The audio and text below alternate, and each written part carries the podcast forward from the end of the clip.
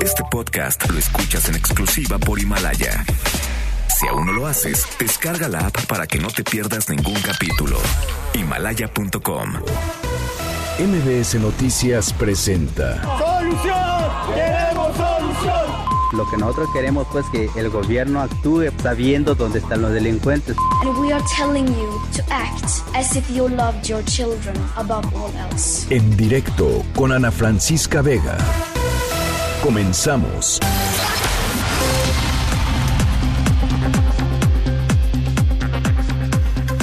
Son las 5 de la tarde con un minuto. ¿Cómo están? Me da muchísimo gusto que me acompañen. Estamos aquí en directo a través de MBS Noticias. Yo soy Ana Francisca Vega y hoy es martes 24 de marzo de 2020. Saludo con muchísimo gusto, con mucho cariño a toda la gente que nos escucha desde Ciudad del Carmen, Campeche, que a partir de esta semana ya nos sintoniza a través de la mejor en el 100.5 de FM. Estamos desde las 5, desde el arranque del programa hasta las 7. También, por supuesto, con muchísimo gusto a los que nos escuchan en Reynosa, Tamaulipas, a través del 1390 de AM por Notigape mbsnoticias.com. Ahí estamos eh, totalmente en vivo. También nos pueden escuchar a través de la página web, redes sociales, arroba Ana F. Vega en Twitter, Ana Francisca Vega Oficial en Facebook. MBS Noticias en todas las plataformas de redes sociales. Y aquí en um, cabina los leo con muchísimo gusto a través de nuestro número de WhatsApp que es el 5543 77125 ahí les va de nuevo 5543 77125 para que me platiquen qué tal va su cuarentena cómo la están pasando qué han estado haciendo, qué se les ha ocurrido. Al ratito vamos a platicar con alguien que nos habló desde Cotija, Michoacán ayer con una iniciativa increíble y la invitación a todos ustedes que nos están escuchando es si ustedes saben, conocen o ustedes mismos son pues eh, originarios, ¿no? Están, están pensando en eh, alguna iniciativa para en estos momentos de pues difíciles de coronavirus, en esos momentos difíciles socialmente hablando, comunitariamente hablando. Si ustedes tienen una iniciativa que nos quieran platicar, aquí estamos, por, supuesto, abiertos para difundirla. Ya les decía, más al ratito vamos a platicar con un panadero de Cotija que tuvo una muy buena idea. Eh, que ojalá se logre se logre concretar. Por lo pronto les recuerdo el WhatsApp 5543 77 1025 va otra vez 5543 77 1025 arrancamos. En directo.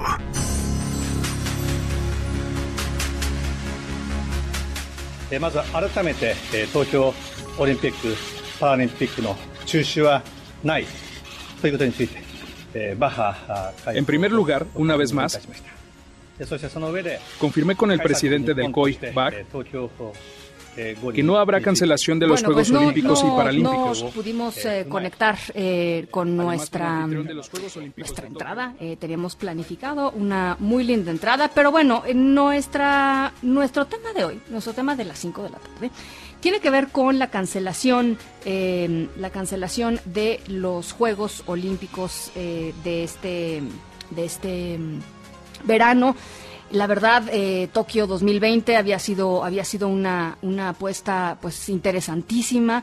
Imagínense nada más lo que significa todo esto para los, para los atletas que han preparado pues cuatro años este ciclo olímpico, que es muy importante seguir literalmente con una, pues con una disciplina eh, eh, totalmente concentrada en, eh, en los Juegos Olímpicos y bueno, pues esta contingencia de coronavirus hace que se tengan que aplazar hasta el 2021. Vamos a escuchar cómo lo dijo el primer ministro japonés Shinzo Abe.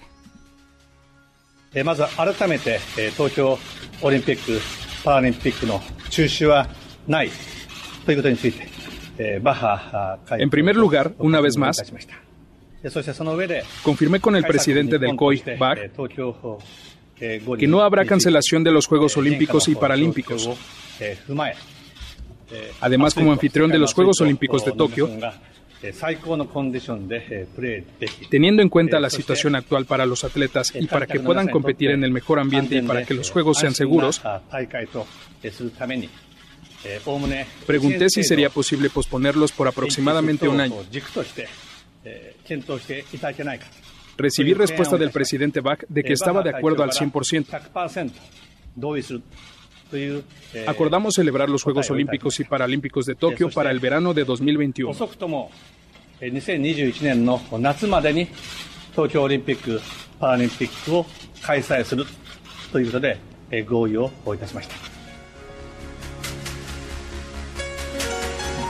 Bueno, pues eh, ese fue ese fue el anuncio oficial. En la línea de en directo está y yo estoy emocionadísima de platicar con él. Ernesto Canto, ex campeón olímpico en marcha, que nos sacó muchísimas sonrisotas allá en 1984. Ernesto, ¿cómo estás? Me da de verdad me da muchísimo gusto tenerte aquí con nosotros.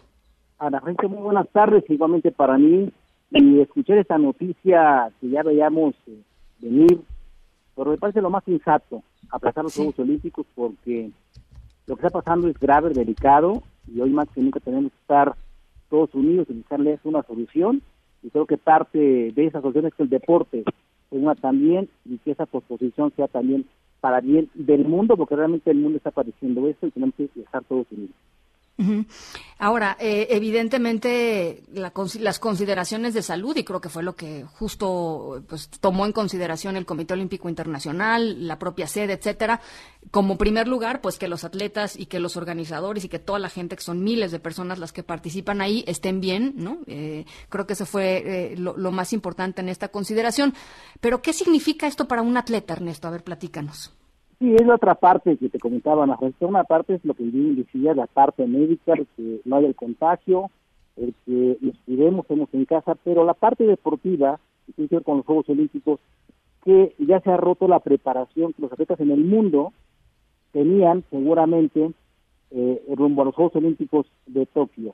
Eh, y además también, como estamos todos guardados como debemos de estar, eh, y no sabemos el mismo que particularmente en, América que ahora está ya aquí llegando con gran fuerza el COVID, eh, estamos viendo que vas a parar mucho tiempo sí. y no podrás recuperarte para estar a punto de los Juegos Olímpicos. Entonces se pierde la preparación, se rompe y realmente todo mundo llegaría no a las mejores condiciones para participar en los Juegos Olímpicos. Entonces definitivamente es el escenario, digamos, dadas las circunstancias, es el mejor escenario, sin duda. Sí, por supuesto, creo que fue la mejor, lo, más innato lo que hizo el Comité Organizador de los Juegos Olímpicos junto con el Comité Olímpico Internacional, el que eh, se posponga para el próximo año, es una posposición, no es una cancelación, que es muy diferente, y esto va a hacer que realmente los atletas se preparen eh, en mejores condiciones, completamente sanos, eh, sin el mismo estrés que puede producir el que se tenga esa situación en este momento y que eso haga que unos Juegos Olímpicos sean de, todo lujo como se pensaba que hace este año. Ahora, eh, eh, hay, hay atletas que, pues desafortunadamente, no van a llegar al siguiente al siguiente año, ¿no? O sea, hay, gente, o, sí, o, un año todavía la libran, digamos.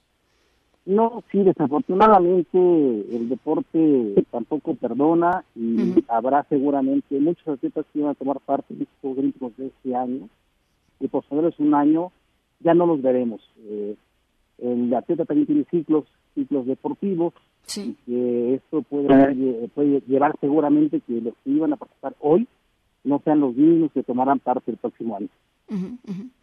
Ahora, hay muchos atletas en el mundo que ya llevan por lo menos un par de meses eh, en esta situación. Quizá en México no, porque en México estamos, digamos, comenzando eh, eh, eh, toda esta, pues estas nuevas políticas que tienen que ver con mm, distanciamiento social, con no salir de nuestras casas, etcétera. Esto ya seguramente le está pegando mucho más a otros atletas de otras regiones, ¿no? por supuesto en Asia, por, supuesto en estos momentos en, Europa, pero ahora que está sucediendo esto apenas en México, ¿cómo para un atleta, Ernesto? ¿Para simplemente parando y ya? o su cuerpo necesita eh, pues ir bajándole las velocidades, las, revoluciones.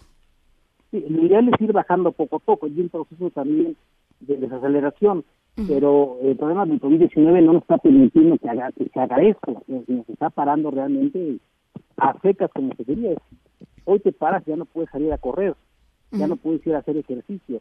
Eh, está bien que en nuestra casa, ahora que estemos en ese aislamiento, hagamos alguna activación física, pero no es lo mismo para un de alto rendimiento que eh, hagan una activación física de 30 minutos a que tengan que hacer un gran esfuerzo de 30 todos los días. Imagínate un marxista, un maratonista, un ciclista pues donde va a ser 30, 40, 50, 80 kilómetros todos los días.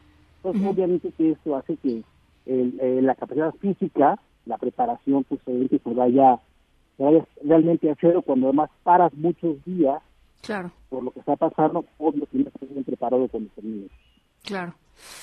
Oye, Ernesto, eh, ya que estamos contigo en la línea, eh, platícanos un poquito de cómo fue ese momento eh, en el que te levantaste como campeón olímpico en 1984. De verdad, yo me acuerdo de haberlo te estado viendo este, por, la, por, la, por la televisión, este, pues como literal el héroe nacional, Ernesto. Gracias, Ana Francisca. Gracias. Bueno, por momentos muy, muy, eh, muy emotivos. Imagínate, además, en Los Ángeles, una ciudad con millones de mexicanos nos sentíamos como en casa, desde agosto del 84, y por supuesto era alcanzar el, sueño que tiene todo uno, todo uno como deportista, como, como persona en, su vida, decir, esa es la meta que quiero alcanzar, aquí quiero llegar, es lo que quiero hacer, y después de 12 años de trabajo, de esfuerzo, de dedicación, de entrenamiento, de entrega, pues se te presenta la oportunidad, ese día se me presentó a mí, la aproveché, aproveché y bueno, ganar los 20 kilómetros y ser campeón olímpico creo que es lo más eh, importante que he hecho en mi carrera deportiva.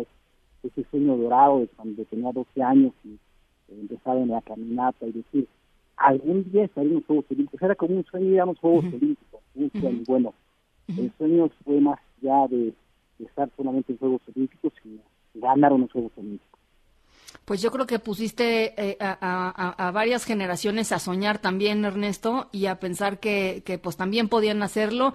Eh, y, yo de veras estoy muy emocionada de platicar contigo. Te agradezco muchísimo eh, pues este testimonio, ¿no? Queríamos platicar con alguien que pues que estuvo en, esto, que se preparó para unos Juegos Olímpicos y que, y que de pronto sabe que para un atleta que le digan que se va a posponer un año algo, pues debe ser bien duro eh, eh, psicológicamente, ¿no? Emocionalmente. Sí, claro, bien, como comentabas hace ratito, eh, ¿qué va a pasar? Bueno, muchos no estarán, habrá sueños truncados, sueños no realizados, porque seguramente hoy que ya todo el mundo sabe que no habrá Juegos Olímpicos, aquel que se estuvo preparando para ir y tener la posibilidad de ser medallista y de ser campeón olímpico, por supuesto que va a ser algo muy fuerte, tendrá que sobreponerse, el deporte también le va a ayudar a sobreponerse a ese a, a, esto que está pasando y que bueno, eh, es algo que quedar en la historia, además después de muchos Juegos que no se rompió ese ciclo de cuatro años, hoy se vuelve a romper por una pandemia mundial. Y que nos haga también reflexionar como mundo qué estamos haciendo, qué no estamos haciendo bien y qué tenemos que hacer bien para que eso no vuelva a pasar y que nunca más tengamos algo como estamos viviendo en materia deportiva que no se va a romper ese ciclo olímpico porque tenemos, después de Tokio 2021, tenemos un ciclo de tres años nada más para otros Juegos Olímpicos. Bueno, pues ahí está Ernesto Canto, campeón olímpico en marcha Los Ángeles 1984. Te mando un abrazo eh, enorme, Ernesto, y cuídate mucho. Igualmente, a todos hay que estar en casa, no hay que salir, hay que aislarnos. Es lo mejor que podemos hacer en este momento. Muchas gracias, Ernesto Canto. Wow, ¿se acuerdan de ese momento? Bueno, pues eh, ahí está. Gracias. Noticias en directo.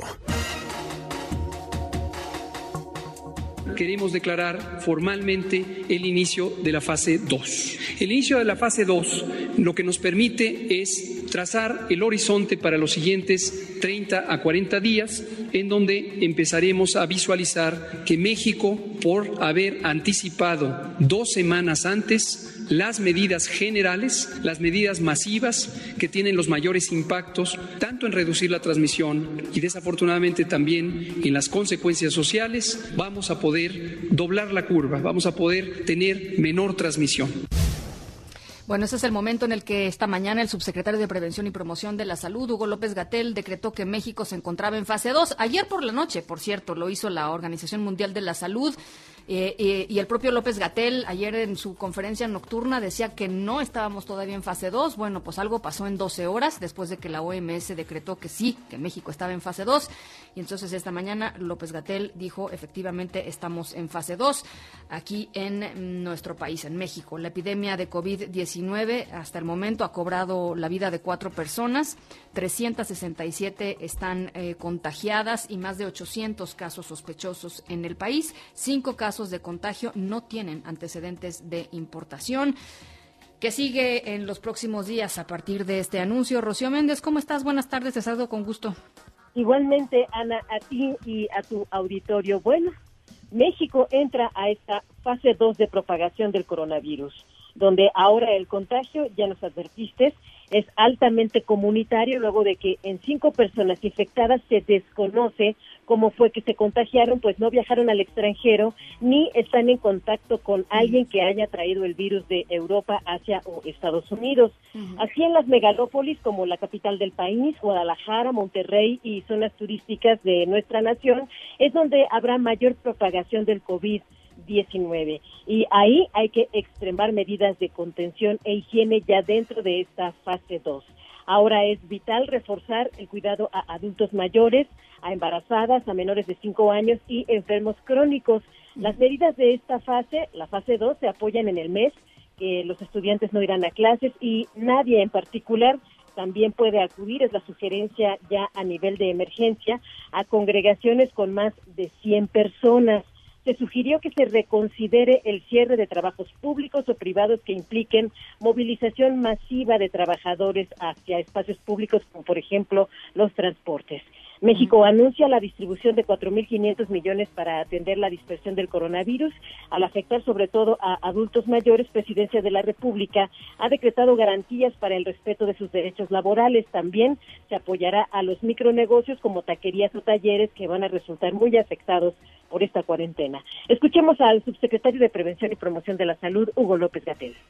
Las medidas de salud pública necesarias para el control de la epidemia tengan que ser adecuadamente fundamentadas en la evidencia científica. Las medidas que no se amparan en ciencia empiezan a generar preocupación, caos y corren el riesgo de afectar no solamente la posibilidad de controlar efectivamente la epidemia, sino la economía pública y también los derechos humanos. Organizándonos entre todas las instituciones del sector salud, las dependencias civiles y militares, podemos tener una capacidad suficiente. Solamente la infraestructura dedicada específicamente a COVID nos permite tener unidades de terapia intensiva, camas hospitalarias, ventiladores mecánicos para enfrentar a COVID.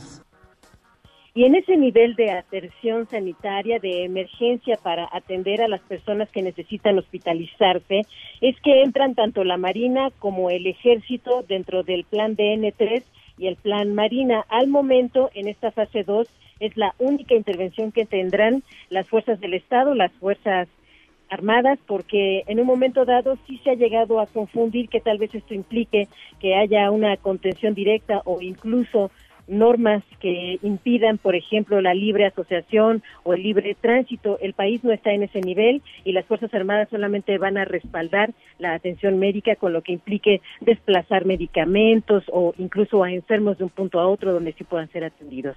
Es el reporte al momento, Ana. Muchísimas gracias, Rocío. Muy buenas tardes. Gracias, muy buenas tardes. Y el gobierno federal lamentó la muerte de un mexicano de 72 años que estaba de viaje en Perú y que falleció por coronavirus. Hatsiri Magallanes, ¿cómo estás? Buenas tardes, platícanos. ¿Qué tal, Ana Francisca? Buenas tardes. Sí, pues fíjate que ya se pronunció la Secretaría de Relaciones Exteriores en torno a este tema, confirmando, pues, en primera instancia la muerte de este turista mexicano de 72 años, quien se encontraba con su esposa en Cusco, Perú, tras dar positivo por coronavirus. La dependencia informó que el conacional fue puesto en cuarentena por las autoridades sanitarias de Perú el viernes 20 de marzo y posteriormente fue trasladado a un hospital local donde falleció la madrugada de este martes. Según reportes locales, el conacional, pues, pues fue aislado el viernes pasado cuando intentaba abordar uno de los autobuses que trasladaba a los turistas mexicanos con destino a Arequipa para luego partir a Lima y de ahí volver ya a nuestro país a bordo de una aeronave. La Cancillería detalló que la esposa del mexicano se encuentra en buenas condiciones de salud y bueno, ya se realizan las gestiones necesarias para brindar asistencia a los familiares a fin de que puedan repatriar los restos de este mexicano. Tras lamentar este hecho, se compromete la Cancillería a seguir realizando permanentes gestiones con las autoridades peruanas, pues para agilizar así el envío de más vuelos humanitarios a fin de repatriar a los connacionales que se encuentran todavía en aquel país y que bueno, todavía son, de acuerdo a la Cancillería mexicana, cientos de personas los que se encuentran en espera de que puedan ser devueltos aquí a nuestro país. El reporte que tengo, la Francisca. Oye, Hatsiri, ¿y en otros lugares del mundo también hay mexicanos varados? O sea, ¿por, por qué, digamos, por qué el foco en Perú, eh? Es que son, por lo menos de lo que ha dicho la Cancillería, son más de 1.200 los mexicanos que se encontraban en Perú. Ahorita ya devolvieron a más de 700 que estaban eh, en aquel país. Esto ha sido en la semana que pasó y entre estos últimos días. Sin embargo, falta pues otro tanto eh, que se encuentra todavía de aquel lado. En realidad, de todo el mundo, de los mexicanos que hay, eh, digamos, en todo el mundo hasta el momento, pues del Perú. En Perú es donde había pues la mayor cantidad. Hay otros todavía que están varados en Europa y que ya están haciendo también las gestiones necesarias para devolverlos, pero no es tanta la preocupación de las autoridades porque, bueno, ya se están enfrentando también este tipo de problemas, que las personas que están haciendo fila para poderse subir a un avión de regreso a México, algunas están resultando ya con este padecimiento, tal es el caso de esta persona. Entonces, ahora también con eso es que, que se enfrentan las autoridades mexicanas y pues bueno, de acuerdo a Maximiliano Reyes, que es el secretario para América Latina y el Caribe de la Cancillería, pues todavía son cientos ¿eh? los que faltan por regresar aquí a México y serán las próximas dos semanas que puedan ya estar aquí en nuestro país, eso sí, pues los vuelos lo permiten. Bien, pues gracias Hatsiri, un abrazo. Un abrazo, buenas tardes por las medidas que tomaron gobiernos locales para prevenir el contagio por coronavirus, Citibanamex anunció la suspensión temporal de 300 sucursales, mientras que BBVA cerró el 8% de las sucursales de las casi 2.000 que tiene en el país. Citibanamex invitó a los clientes a revisar su página web la disponibilidad de servicio de acuerdo con su zona. Y aquí la recomendación en general eh, pues es que revisen con su banco cuál es el plan de contingencia. Creo que es lo más importante entender cuál es el plan de contingencia. Y de esta manera si en una semana o en dos semanas hay nuevas medidas o nuevas restricciones de movilidad, pues tengan ustedes la certeza de que pueden acceder a, dinero si es que ustedes lo necesitan, sobre todo tener la tranquilidad, digamos, de que saben cuál, cuál es el plan y cuál es el servicio, cuáles son los servicios que estará ofreciendo su banco o no. Y eh, si evidentemente pues van a tener que cambiar de sucursal, en fin, cosas así creo que es, es importante recalcar. Y después de 10 días de incrementos, el peso cerró este martes por debajo de los 25 pesos por dólar, tuvo una ligera apreciación del punto 63% alcanzó las 24.97 unidades. La, bolsa mexicana también le fue bien, cerró en 34.371 puntos, un alza de más del 4% por ciento con respecto al cierre anterior. Y también, por cierto, eh, una muy buena jornada para el Dow Jones en Estados Unidos la expectativa de la aprobación del Congreso de un proyecto de ley eh, sin precedentes, un proyecto de dos billones de dólares para apoyar la economía de Estados Unidos en este, pues en esta contingencia por el coronavirus, brindó optimismo eh, en los mercados. El Dow Jones, ya les contaba, cerró con un alza del 11.37%, más de 2.000 unidades. Es su mayor ganancia para una jornada desde marzo de 1933. El Standard Poor's subió un 9.38%, Nasdaq aumentó 8.12%. Y a nivel mundial hay más de 18.500 muertos por coronavirus. Italia encabeza esta lista con casi 7.000 personas que han fallecido. En cuanto a los casos de contagio, actualmente hay más de 400.000 a nivel global y se han recuperado, eso es importante, la gente se ha recuperado hasta ahora más de 107.000 personas. De acuerdo con un recuento de la agencia AFP, más de un tercio de la población mundial tiene órdenes de quedarse eh, en casa para evitar la propagación del coronavirus. Tan solo en la India, es el segundo país más poblado del mundo después de China, se impuso una cuarentena de tres semanas, escuchen esto, para los más de 1.300 millones de habitantes están en cuarentena allá en la India. Y en otros temas de la agenda, el gobierno mexicano formalizó ante el gobierno español la solicitud de extradición del exdirector de Pemex, Emilio Lozoya, acusado por actos de corrupción durante su gestión al frente de la petrolera. Por cierto, su abogado Baltasar Garzón, mal día para Emilio Lozoya, Baltasar Garzón está en el hospital por coronavirus allá en España. El gobierno panista de Nayarit levantó la mano para que la cervecera de Constellation Brands se reubique en ese estado después de ser cancelada en Mexicali. Eh, Baja California, después de esta consulta ciudadana completamente fuera, pues fuera de toda legalidad, Constellation Brands le toma la palabra al presidente López Obrador y dice que está dispuesta a dialogar. Por su parte, el presidente de la Cámara de la Industria de la Transformación, la Canacintra, calificó de engañosa esta consulta y aseguró que se aniquilaron miles de empleos. Son las 5 de la tarde con 25 minutos. Estamos aquí en directo. Yo soy Ana Francisca Vega. Me pueden seguir en arroba Ana F. Vega en Twitter, Ana Francisca Vega Oficial en Facebook. Vamos y venimos. Banorte se pone en tu lugar. Si lo necesitas, posponemos tus pagos por cuatro meses. En tu tarjeta de crédito, tus créditos hipotecario, de auto, tu crédito de nómina y personal, y para tu crédito PYME. Conoce los requisitos en banorte.com o llama al 8181-569-691. Banorte, juntos no, unidos sí. En un momento continuamos en directo con Ana Francisca Vega. En MBS Noticias. Comunicamos para ti. Llevarte de la noticia del día a lo mejor del mundo del entretenimiento. En MBS Noticias. Estamos contigo. Continúas escuchando en directo con Ana Francisca Vega por MBS Noticias. Bueno, pues ya platicábamos hace unos minutitos con Ernesto Canto, campeón olímpico de marcha ahí en 1984 sobre la cancelación de los Juegos Olímpicos de Tokio 2020 que van a ser, no son cancelados, son aplazados para el próximo año, para el 2021. Y en la línea telefónica está, y yo le agradezco mucho que nos regale estos minutitos, Carlos Padilla, presidente del Comité Olímpico Mexicano. ¿Cómo está, Carlos? Buenas tardes. Francisca, buenas tardes. Encantado de estar contigo. Pues platícanos un poquito, Carlos, este, ¿cuál es la reacción desde el, desde el Comité Olímpico Mexicano de esta, de esta, pues de esta decisión del Comité Olímpico Internacional y de los organizadores de los japoneses? Bueno, desde luego es eh, algo muy importante para toda la familia olímpica porque esto es inédito, es eh, un histórico porque jamás en la era moderna de los Juegos Olímpicos se había aplazado un, eh, una, unos, unos Juegos eh, precisamente que no fueran suspendidos por la guerra, como sucedió en el 16, 40 y 44.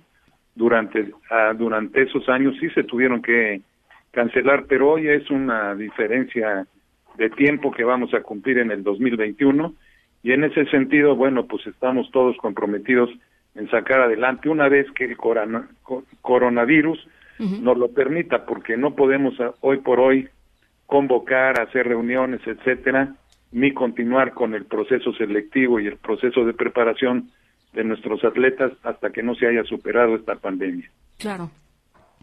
Entonces, eh, pues coincide, ¿no, Carlos? Que es dentro del contexto, dentro de la circunstancia que a nadie nos gusta, pues es la mejor decisión para ellos, para la gente que va a organizar los juegos, para los que estaban allá, etcétera, ¿no? Es, lo mejor que pudo haber sucedido. Yo creo que, que, efectivamente eh, fue lo mejor que pudo suceder y hoy por hoy, bueno, pues eh, habrá algunos atletas que sientan que les perjudica, otros que les benefician, pero a final de cuentas queremos que todo mundo tenga la oportunidad de participar y que sean unos juegos mucho más justos, porque pues se avisoraba algo difícil de remontar. Sí, sí. Eh, eh, en términos de, del impacto emocional que esto puede tener o el impacto psicológico que esto puede tener en, los atletas, ¿cómo trabajan con ellos para, para pues, tratar de disminuirlo?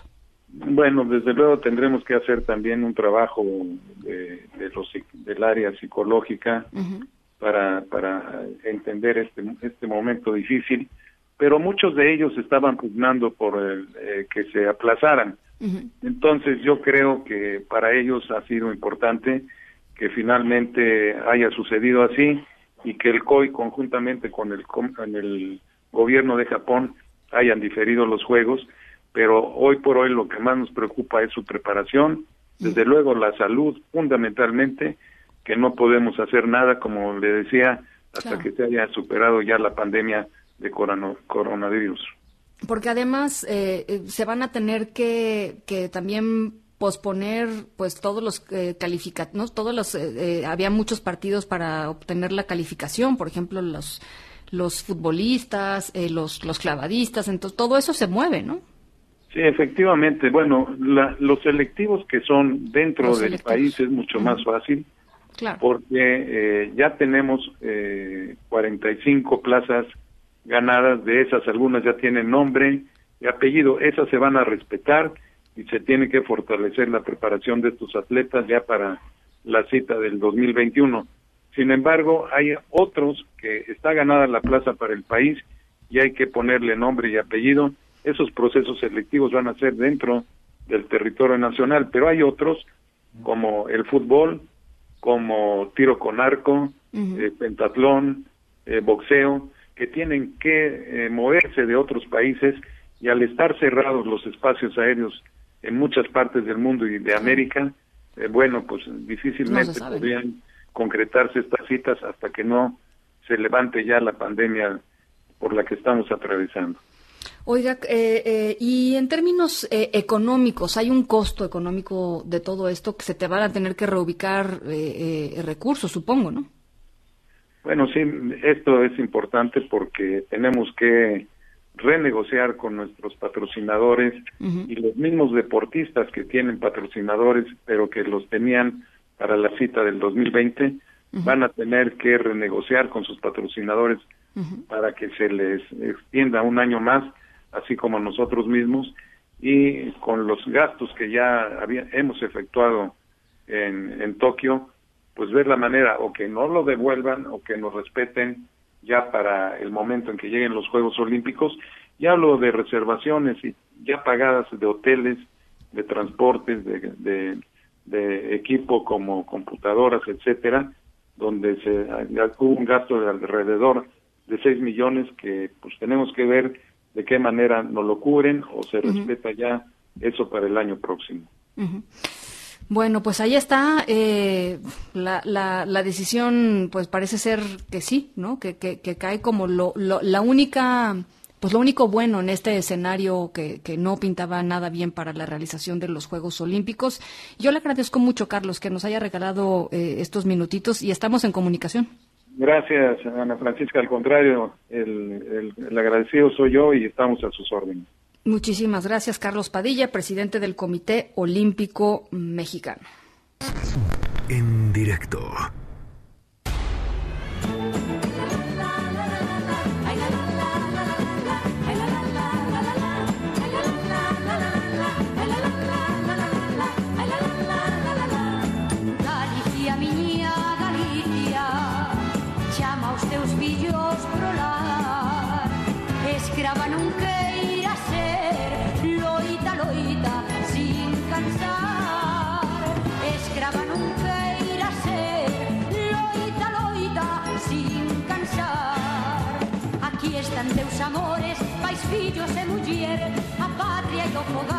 Bueno, nuestra historia sonora de hoy se sitúa en Vigo. Vigo es la ciudad más grande de Galicia, en España.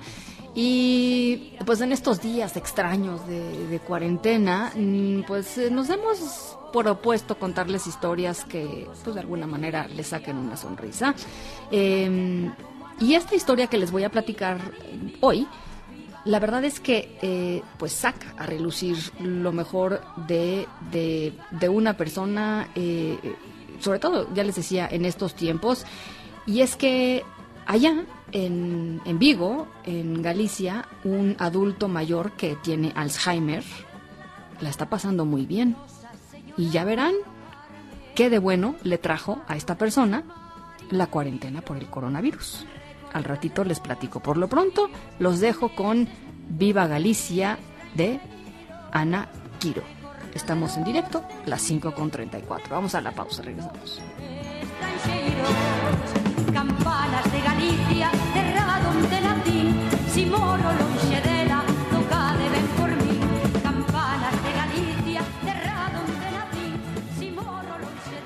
En directo con Ana Francisca Vega por MBS Noticias. En un momento regresamos.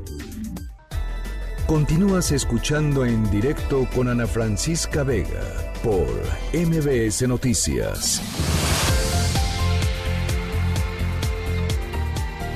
Son las 5 de la tarde con 36 minutos. Y mm, fíjense que evidentemente, volvemos al mismo tema, la contingencia por el coronavirus ha puesto presión eh, en muchos eh, en muchos productores em, mexicanos. Eh, estamos hablando en este caso de la tortilla. Em, Sergio Jarquín Muñoz, presidente del Consejo Rector de la Tortilla Tradicional Mexicana, advirtió que a partir de, de hoy el kilo de tortillas podría aumentar de 2 a 4 pesos y que en algunas regiones del país podría alcanzar incluso los 20 pesos por kilo. Él está con nosotros en la línea de en directo y yo le agradezco mucho. Sergio, ¿cómo está? Muy buenas tardes. Muy buenas tardes, muchas gracias. Un saludo al auditorio. Pues platíqueme cómo está la situación, eh, Sergio, de, de cómo, cómo, cómo la ve hoy. Pues la verdad, este, un poco decepcionado.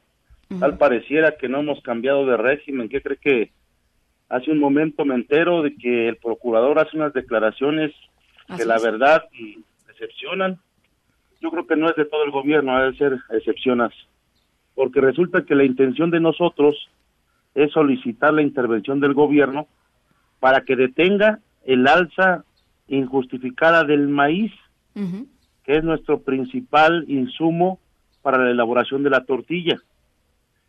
Y a consecuencia de ello, hoy resulta que nos van a perseguir como siempre, como si fuera, vaya, los periodos antes donde los neoliberales y aquellos que bajo presión oprimían a los pequeños productores.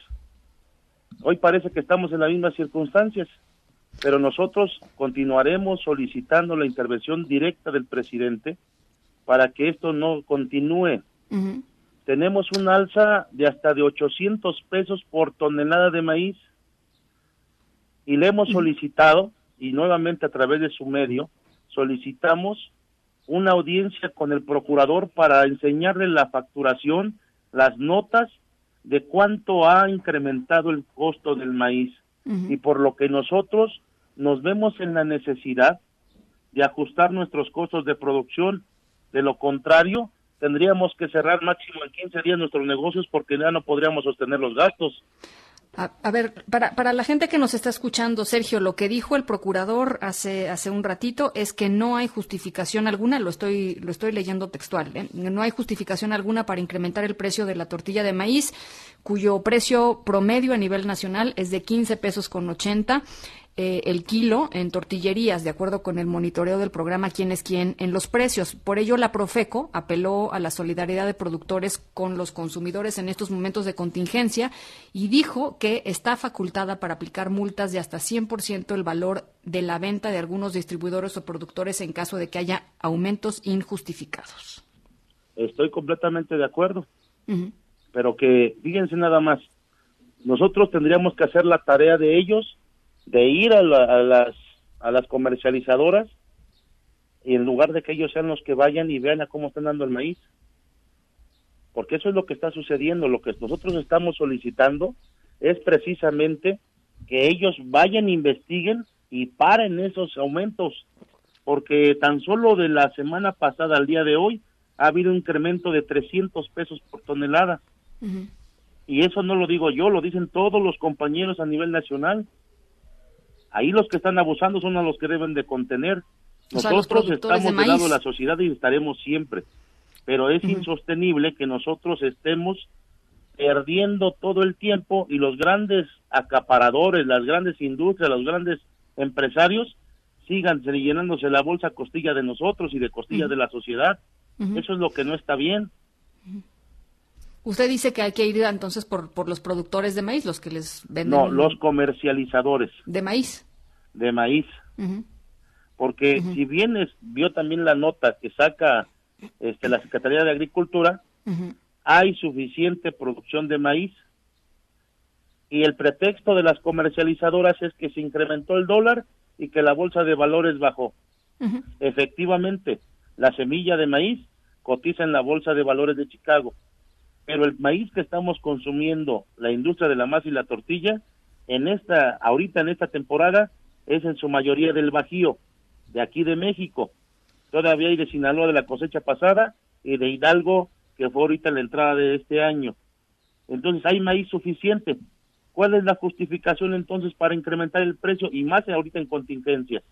Y nosotros somos los paganos, estamos solidarizados con todos pero también debemos de ser honestos y decir que, bueno, si nos suben el maíz 800 pesos la tonelada, es, es insoportable el costo de producción. ¿A cuánto estaba antes la tonelada? El año pasado estuvimos comprando el maíz en 4.250 hasta 4.850 en la entrada de este año. Ahorita, en este momento, me llegó la notificación porque yo soy de la industria, soy también tengo molino. Me lleva me llega la nota de Portimex en un solo día un incremento de 100 pesos, de 5.580 a 5.670. En un solo día, el día de ayer. Estamos hablando de un incremento de casi mil pesos. ¿Y a los comercializadores usted dice no les dice nada? No nos dice nada porque de la comercializadora sale con un distribuidor. O sea, el que hace el flete y la maniobra de descargue. A nosotros nos llegan esa cantidad. Obviamente que le preguntamos al que nos distribuye, oye, ¿por qué está subiendo? Pues es que la comercializadora nos dice que por el dólar y que por el por la bolsa de valores y de ahí nadie más da ninguna explicación.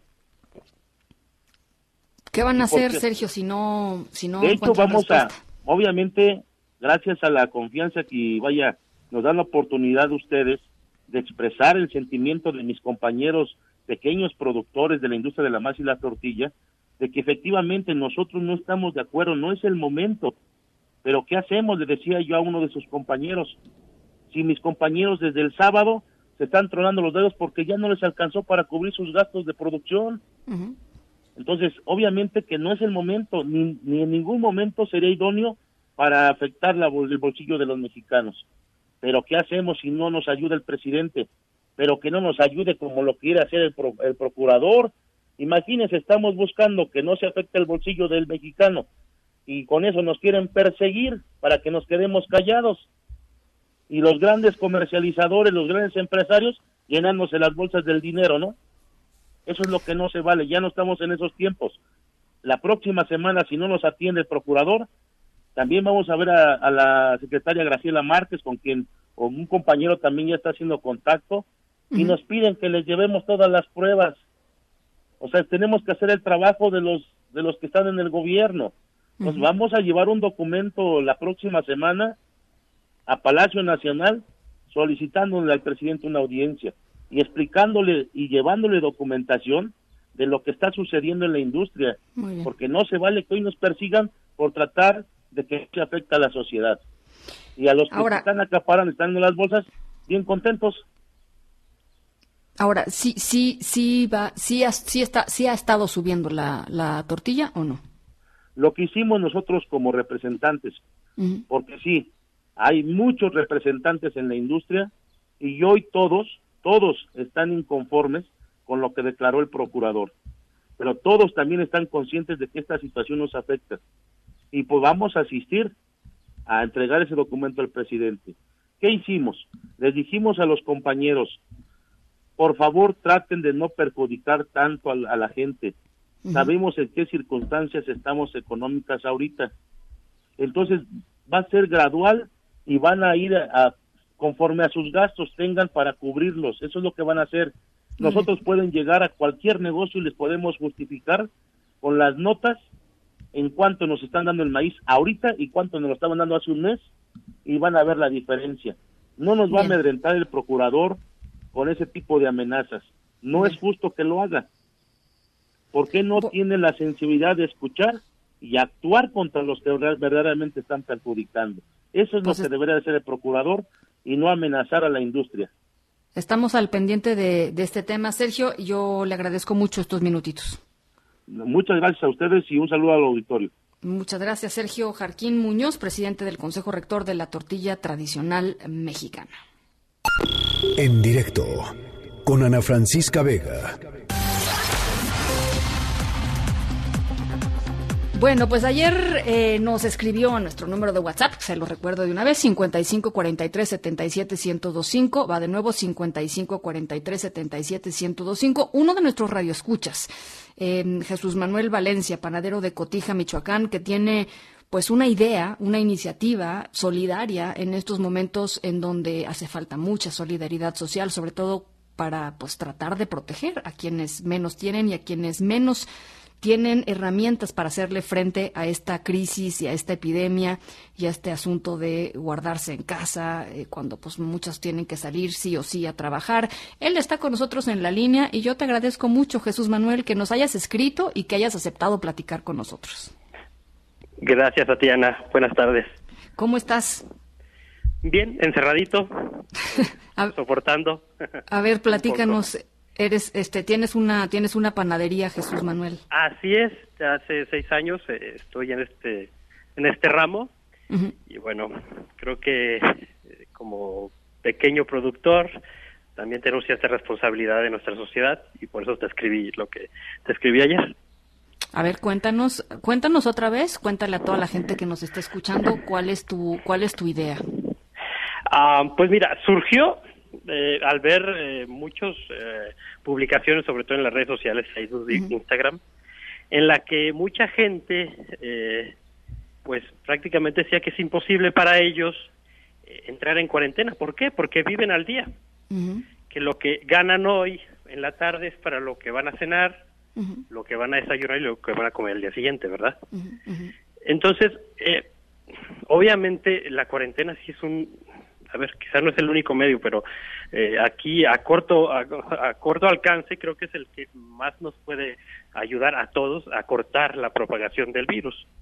Entonces, la, la idea básicamente es, bueno, la idea primigenia, por decirlo así, era yo con, con mi equipo, la gente que colabora conmigo, eh, vender un pan muy, muy barato para, pues, para la gente más necesitada, ¿no? calidad. Estamos también en tiempo un poco de austeridad, no por cuatro t sino por el momento que estamos viviendo, ¿verdad? este, eh, pero, pero ahora sí, no solo de pan vive el hombre, nunca mejor dicho, ¿verdad?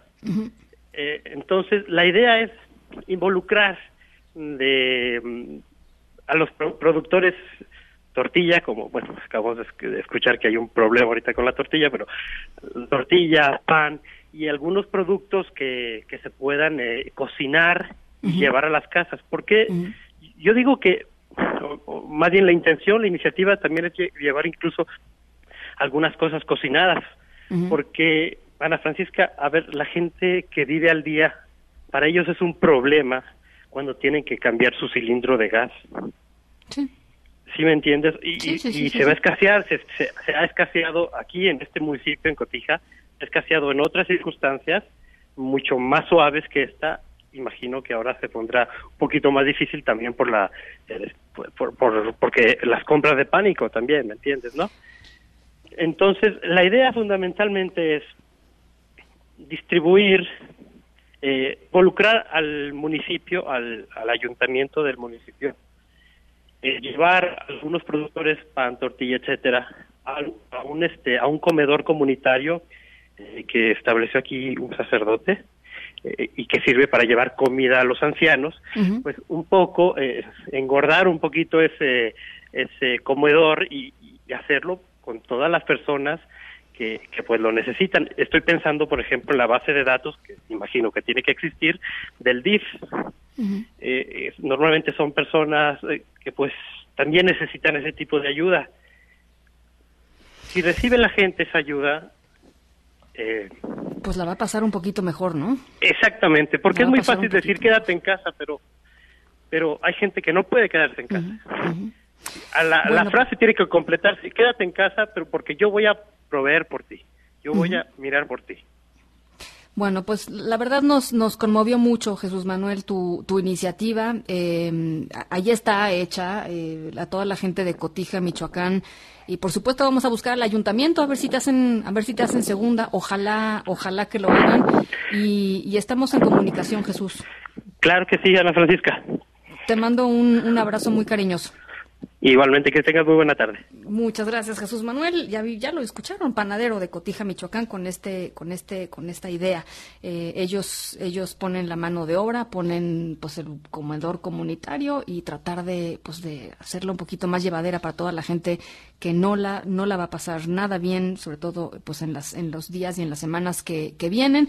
Y en este espacio queremos invitarlos a todos ustedes que nos están escuchando, que tienen iniciativas solidarias en tiempos de, del coronavirus, que nos escriban escriban, que nos las cuenten 5543 77 1025. Va de nuevo 5543 77 1025 y acá acá las platicamos, acá las difundimos y acá pues tratamos de de hacer los vínculos necesarios para que efectivamente se lleven a cabo. Son las 5 de la tarde con 51 minutos. Vamos a la pausa al volver. Luis Miguel González, los anuncios económicos que se dieron en esta fase 2 del coronavirus. Pausa y volvemos.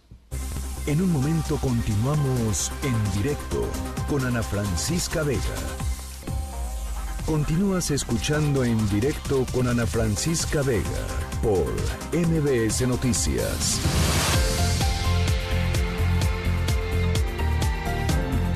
Las 5 de la tarde con 55 minutos. Gracias por todos sus comentarios. A ver, ahí van algunas lecturas. Rosario nos dice, apenas estamos pasando lo más difícil con la pandemia.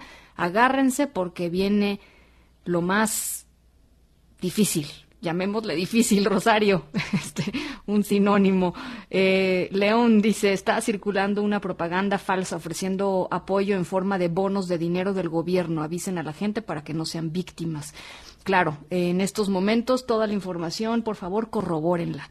No hagan nada con su dinero. ¿Se acuerdan que platicamos esto la semana pasada? No hagan nada con su dinero. No tomen decisiones financieras mientras no estén total y absolutamente corroboradas para no caer pues en las tranzas que por ahí andan eh, a la orden del día. César nos dice, Ana Francisca, ¿por qué te cae de extraño la actitud de López Obrador? Siempre ha sido así de vale madres. Por ejemplo, ¿por qué deja que el que dé la cara sea el subsecretario de salud y no la del secretario?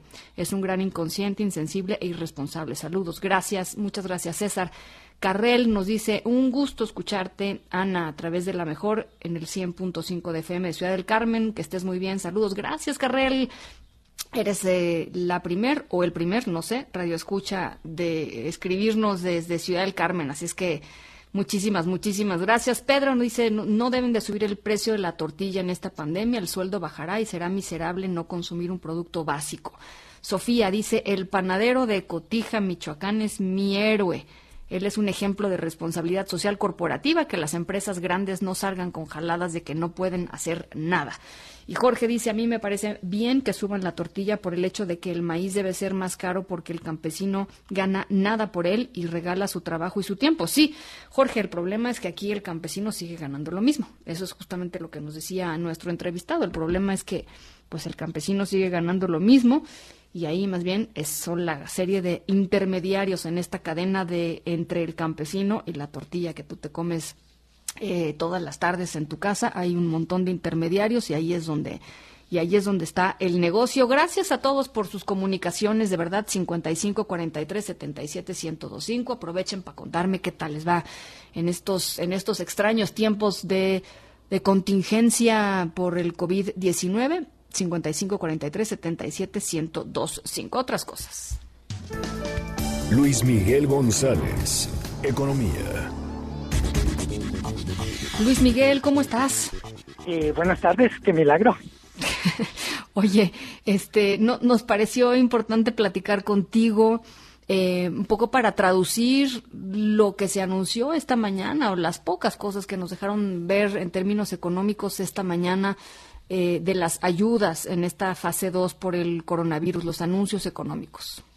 sí, hay que hay que enfatizar una cosa, lo hemos comentado, por el momento lo que hay o lo que presentan son como si pudiéramos decir borradores, en el sentido de, para muchos los que nos están escuchando, en los próximos días vendrán ya detalles operativos mucho más concretos. dice, por ejemplo, el SAT va a acelerar las devoluciones de de impuestos. Básicamente lo que lo que tiene en la panza de IVA retenido, etcétera. La verdad es que no es la primera vez que el SAT ofrece, habrá que ver cómo lo van a hacer diferente para que esta vez sí ocurra. Eh, en buena medida, eh, me parece que no es que no es que haya habido, como dices tú, muchos avisos, el gobierno mantiene la idea de siguen vivos los grandes proyectos o los proyectos emblemáticos O sea, Dos Bocas y el aeropuerto Santa Lucía. El aeropuerto y el tren Maya. Y el tren Maya, perdón, sí. Luego eh, regresa impuestos, o mejor dicho, regre eh, acelera la, la, devolución de impuestos. Eh, anuncian, pero todavía falta por ver, que no habrá rescate de empresas o de grandes empresas, uh -huh. pero al mismo tiempo abren eh, abren la puerta a iniciativas de apoyo a MIPIMES. Uh -huh. Pero no dieron cifras, ¿no? No, no... no, no hay cifras. Eh, lo hemos comentado en otras ocasiones. Creo que con los días vamos a ir necesitando como información más precisa. Claro. Yo no lo criticaría en el sentido de eh, no sabemos cuántas empresas van a necesitar apoyos, de qué manera. Uh -huh. eh, creo que quizá vale la pena empezar a abrir la discusión. Es una crisis de este del tamaño de la que viene, a juzgar por lo que está pasando en Italia, España, incluso Nueva York o Estados Unidos en general, sí va a requerir rescates de empresas. Uh -huh.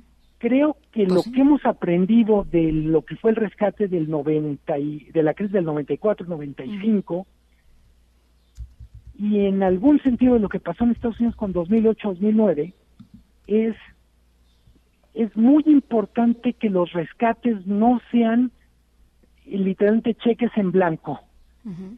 Eh, tiene que estar muy reglamentado, muy transparente.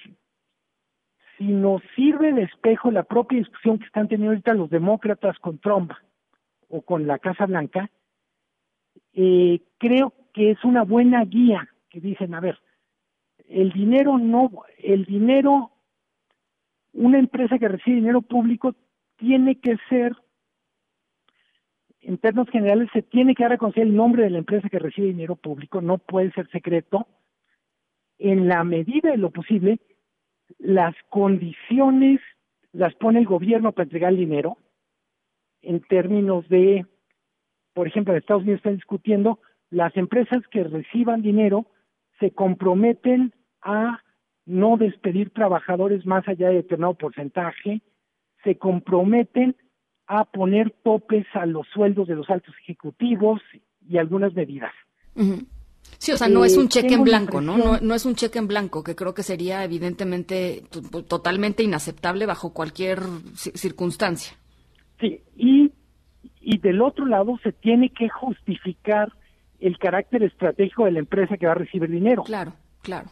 Eh, las aerolíneas tienen una naturaleza estratégica porque algunos destinos turísticos solo pueden vivir en la medida en que están conectadas a las rutas aéreas. Eh, en buena medida es la, vamos a decir, el programa de contingencia económica apenas empieza. Yo diría lo que tenemos ahora es menos que un borrador y quizá valdría la pena, Ana Francisca, en los próximos días dedicarle algunos de los comentarios a lo que está anunciando a nivel local. Vemos, yo diría, casi todos los gobiernos estatales han anunciado apoyos. Gobierno de la Ciudad de México, gobierno de Jalisco, gobierno de Nuevo León, gobierno de Sonora, gobierno de Quintana Roo. Que qué bien, qué bueno. Y a mí me parece que en general los gobiernos locales dieron el primer paso porque son los que mejor conocen la circunstancia. Dicho de otra manera, Sí, para están- apoyar el sector turístico de Cancún o de la Ribera Maya, pues la verdad es que difícilmente un burócrata de la Ciudad de México va a tener una idea más clara que un burócrata de Quintana Roo. Totalmente, totalmente. Y eso aplica para agricultores en Jalisco o restauranteros en, en Morelos, etcétera. Eh, Pues sí, sí, será importante platicar sobre eso. Que creo que podemos aprender de lo que están discutiendo, por ejemplo, España, Italia. Eh, una vez que se hace el anuncio, los, la definición de los detalles se lleva semanas y ese es un riesgo, porque en algunos casos el, el tardar semanas en resolver es la diferencia entre la vida y la muerte de las empresas. Sí, totalmente. Eh, hay- empresas que no aguantan semanas, hemos comentado aquí, que decíamos, hombre, qué envidia, España ya anunció planes para, para apoyar con el consumo de la electricidad, el gas, la renta. Si le seguimos el hilo a esa conversación, de cuando fue el anuncio hasta ahora todavía las familias no reciben el dinero o, o, tienen claro cómo le van a hacer. Porque es complicado de la política pública. Si queremos añadir una dificultad al caso mexicano, en México la información sobre unidades económicas es muy pobre. O sea, si alguien dijera, estoy pensando, Claudia Sheinbaum, gobierno de la Ciudad de México, vamos a apoyar a todos los restaurantes que tienen menos de 10 empleos o menos de 10 empleados, porque son mis pymes. No es que de repente digan, bueno, vamos a, una base de datos y está toda la información perfectamente detallada de quiénes son, etcétera. Ese es el tipo de dificultades que nos vamos a encontrar para la política pública en México. La, vamos a decir, la mala calidad de la información que se tiene sobre muchos temas. Pues vamos la bajando, eh, Luis Miguel. Me parece una buena iniciativa ir revisando qué está sucediendo en los distintos estados, eh, porque sí, efectivamente, pues los gobiernos locales son los que tienen el pulso de cómo está, de cómo están las necesidades, eh, mucho más que, como tú dices, un burócrata aquí en, la Ciudad de México. Así es que te tomo la palabra. Órale, buenísimo. Y de verdad, igual para cerrar el comentario, Ana Francisca, creo que vamos a necesitar una especie de mezcla rarísima entre paciencia y urgencia. paciencia porque se trata de que las cosas se hagan bien. Y urgencia porque hemos aprendido de otros momentos difíciles que así como una gran empresa puede durar dos o tres meses negociando, una pequeña empresa puede no aguantar ni una quincena. Totalmente y, ojalá tengamos en ese sentido esa buena, buena combinación entre paciencia y sentido de urgencia. Bueno, pues ya, lo estaremos platicando. Luis Miguel, muchísimas gracias. No, eh, agradecido yo, como siempre. Linda tarde. En directo.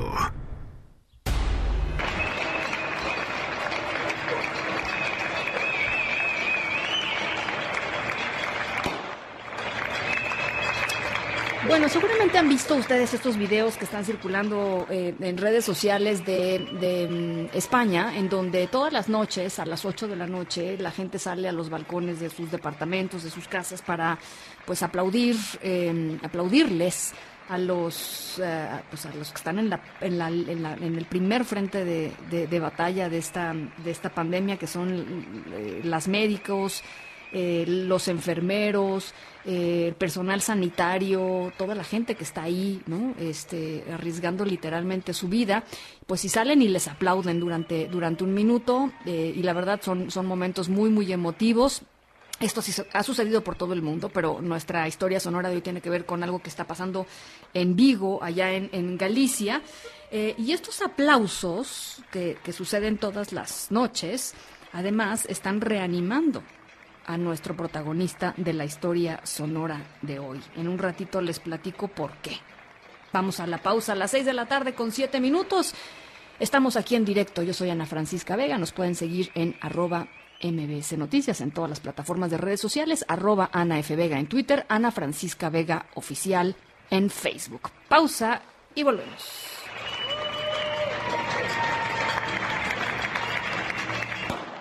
En directo con Ana Francisca Vega por MBS Noticias. En un momento regresamos.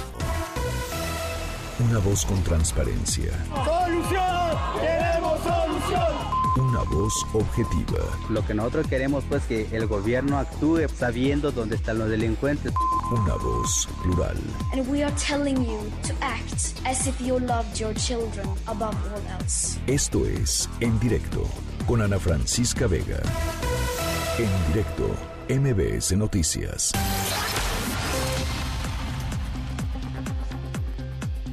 Son las 6 de la tarde con 14 minutos. Gracias por seguir con nosotros aquí en directo a través de MBS Noticias. Yo soy Ana Francisca Vega y hoy es martes 24 de marzo del 2020. Gracias a toda la gente que nos está escuchando desde Torreón, Coahuila a través de Q91.1 y desde Zacatecas a través de Sonido Estrella en el 89.9. Gracias a toda la gente que nos escribe a través de nuestro número de WhatsApp, también 5543 77 1025. Va otra vez, 5543 77 1025. Hay muchísima información. Tenemos al sabueso de Animal Político un poquito más adelante. Tenemos a Ricardo Zamora y tenemos eh, mucha, mucha, mucha información todavía. Si es que nos arrancamos con el resumen. Noticias en directo. México pasó esta mañana a la fase 2 de la epidemia de COVID-19. Actualmente hay cuatro personas que han fallecido por este coronavirus, 367 personas contagiadas, más de 800 casos sospechosos. Para evitar más contagios, se protegerá a adultos mayores y a grupos vulnerables. Se suspenderán temporalmente eventos y reuniones de más de 100 personas, así como actividades laborales que impliquen la movilización de la gente. Esta es la voz del subsecretario de Prevención y Promoción de la Salud, el vocero en esta crisis, Hugo López Gatel queremos declarar formalmente el inicio de la fase 2. El inicio de la fase 2 lo que nos permite es trazar el horizonte para los siguientes 30 a 40 días, en donde empezaremos a visualizar que México, por haber anticipado dos semanas antes, las medidas generales, las medidas masivas que tienen los mayores impactos, tanto en reducir la transmisión y desafortunadamente también en las consecuencias sociales, vamos a poder doblar la curva, vamos a poder tener menor transmisión. Es inédita la postergación de los Juegos Olímpicos de Tokio, pero es una medida necesaria por eh, cuestiones de salud. Esto afirmó en directo Carlos Padilla, presidente del Comité Olímpico Mexicano. Ahora dijo, el reto es la renegociación de recursos tendremos que hacer también un trabajo del área psicológica para entender este, este momento difícil, pero muchos de ellos estaban pugnando por el que se aplazaran. Entonces yo creo que para ellos ha sido importante que finalmente haya sucedido así. Tenemos que renegociar con nuestros patrocinadores y los mismos deportistas que tienen patrocinadores, pero que los tenían para la cita del 2020, van a tener que renegociar con sus patrocinadores para que se les extienda un año más y con los gastos que ya había, hemos efectuado en Tokio, pues ver la manera o que no lo devuelvan o que nos respeten ya para el momento en que lleguen los Juegos Olímpicos. Ya les platicábamos sobre mm, comunicados que dio Citibanamex y otros bancos mexicanos y también hay noticias importantes para los usuarios de Banorte por esta contingencia sanitaria. Citlali Sainz, ¿cómo estás? Buenas tardes, platícanos de qué se trata. Hola, Ana Francisco, buenas tardes a ti también a nuestros amigos de la auditoría. Sí, pues ante esta contingencia por la propagación del COVID-19, Grupo Financiero Banorte informó que diferirá por cuatro meses el pago de créditos, por lo que los beneficios van a aplicar para aquellos clientes afectados por la crisis sanitaria en sus productos de tarjeta de crédito, crédito automotriz de nómina, también crédito hipotecario para empresas y personal. En un comunicado, la institución financiera precisó que están ofreciendo estos apoyos a las familias y empresas que son clientes y bueno, precisó que para acceder a estos beneficios los clientes deberán adherirse a este programa entre el 25 y el 30 de abril. Marcos Ramírez Miguel, el director general del Grupo Financiero Banorte, expresó que pues somos de casa, ellos eh, señalan esta institución que estamos enfrentando los mismos retos con la sociedad y bueno, hoy el COVID-19 representa un gran desafío para todos, hay que pues poner atención ya que mucha gente necesita que estemos unidos aunque no podamos estar juntos. Detalló que el esquema considera diferentes apoyos para cada tipo de producto. Por ejemplo, en el caso de las tarjetas de crédito se otorga diferimiento de pagos. No se requerirá pago mínimo hasta por cuatro meses sin que esto afecte el buro de crédito o gastos de cobranza en contra de los usuarios. Ana Francisca es mi reporte al auditorio. Bien, te agradezco mucho, Citlali. Buenas tardes. Y continúan las protestas de doctores y enfermeros eh, del IMSS por falta de insumos para enfrentar el COVID-19. Eh, a esto respondió Zoé Robledo, director del Instituto Mexicano del Seguro Social, en un, en un video pues interesante que, que, que difundió a través de redes sociales, en donde garantizó además que esta semana quedaría ya resuelto el problema de los insumos. Al respecto, quiero decirles que su exigencia es legítima. Debemos cuidarlos a ustedes primero, a los que estarán en contacto y cada vez más con casos sospechosos y confirmados de COVID-19. Tengan la seguridad que conocemos la situación y le estamos atendiendo. Quizá no hemos logrado que la información baje hasta ustedes, pero desde antes de que la OMS declarara la epidemia ya estábamos trabajando. Y esto es en varios frentes. Una de estas protestas ocurrió en Villahermosa, Tabasco, donde además el personal dijo que había empleados con problemas respiratorios y que no sabían si era efectivamente por como consecuencia del coronavirus COVID-19. Víctor Esquivel, te saludo con muchísimo gusto hasta Villahermosa. ¿Cómo estás? Buenas tardes. Buenas tardes, Ana. Buenas tardes a todo tu auditorio. Pues efectivamente, el 22 de marzo pasado, ese domingo, más de 60 enfermeras se manifestaron en, las inmediaciones del Hospital General de Zona número 46 del Instituto Mexicano del Seguro Social en Villahermosa, Tabasco. Esto por la falta de insumos y material de protección para evitar posibles contagios de COVID-19. A través de un comunicado, la oficina de representación del IMSS en Tabasco dijo garantizar el suministro de material necesario para el personal médico y de enfermería para que estos puedan continuar brindando la atención médica a la población derechohabiente. Y es que había el reclamo justificado de los trabajadores de que no les estaban proveyendo de los eh, insumos necesarios para poder atender a la población sin el riesgo de contraer eh, algún tipo de infección o el, e incluso el coronavirus. Asimismo, a través de este comunicado, el, el IMSS notificó que se ha dado continuidad al suministro de los cubrebocas, guantes, batas desechables, gafas de protección médica, gel antibacterial, jabón líquido y que será eh, dotado a todas las áreas de la unidad médica para su entrega al personal al inicio de su jornada de trabajo y en los tres turnos laborales que aquí se aplican. Por otro lado, rechazaron que exista en su plantilla enfermeras hospitalizadas por COVID-19 aunque sí eh, reconocieron que hay dos enfermeras con diagnóstico de influenza y que están recibiendo tratamiento médico en la clínica 46 de la ciudad de Villahermosa, Tabasco. Es la información, Ana. Muchísimas gracias, Víctor. Seguimos pendientes. Son las 6 de la tarde con 21 minutos. El sabueso. Información con olfato de animal político. Tania Montalvo, editora general de Animal Político, platícanos qué nos trae esta tarde el sabueso. Hola, ¿qué tal, Ana Francisca? Buenas tardes. Pues mira, ayer platicábamos de, pues con todo lo del coronavirus, cómo las redes sociales se han llenado de información falsa con remedios caseros. Esta tarde lo que vamos a platicar es también de, información que se ha difundido, pero en este caso con, con medicamentos con medicamentos que curan otras enfermedades. El sábado el presidente Donald Trump tuiteó que la hidroxicloroquina podía funcionar o estaba dando resultados como tratamiento contra el COVID-19. Esto provocó no solamente en Estados Unidos, sino también en México y en otros países que iniciaran compras de pánico de este medicamento. Sin embargo, lo que hemos realizado nosotros en el Sabueso Animal Político y muchos otros verificadores en el mundo es que no existe ninguna evidencia de que este medicamento pueda, pueda curar el COVID-19 o prevenirlo. incluso lo que eh, nos están alertando especialistas en salud es que eh, están, están provocando escasez en las farmacias y, por lo tanto que quien sí necesita este medicamento, que por ejemplo son personas que, que, tienen la enfermedad del lupus, no puedan conseguirlo y que si no es un medicamento que pues se administra con un con un especialista en la salud, pues que al contrario, ¿no? Puede tener consecuencias graves para la salud.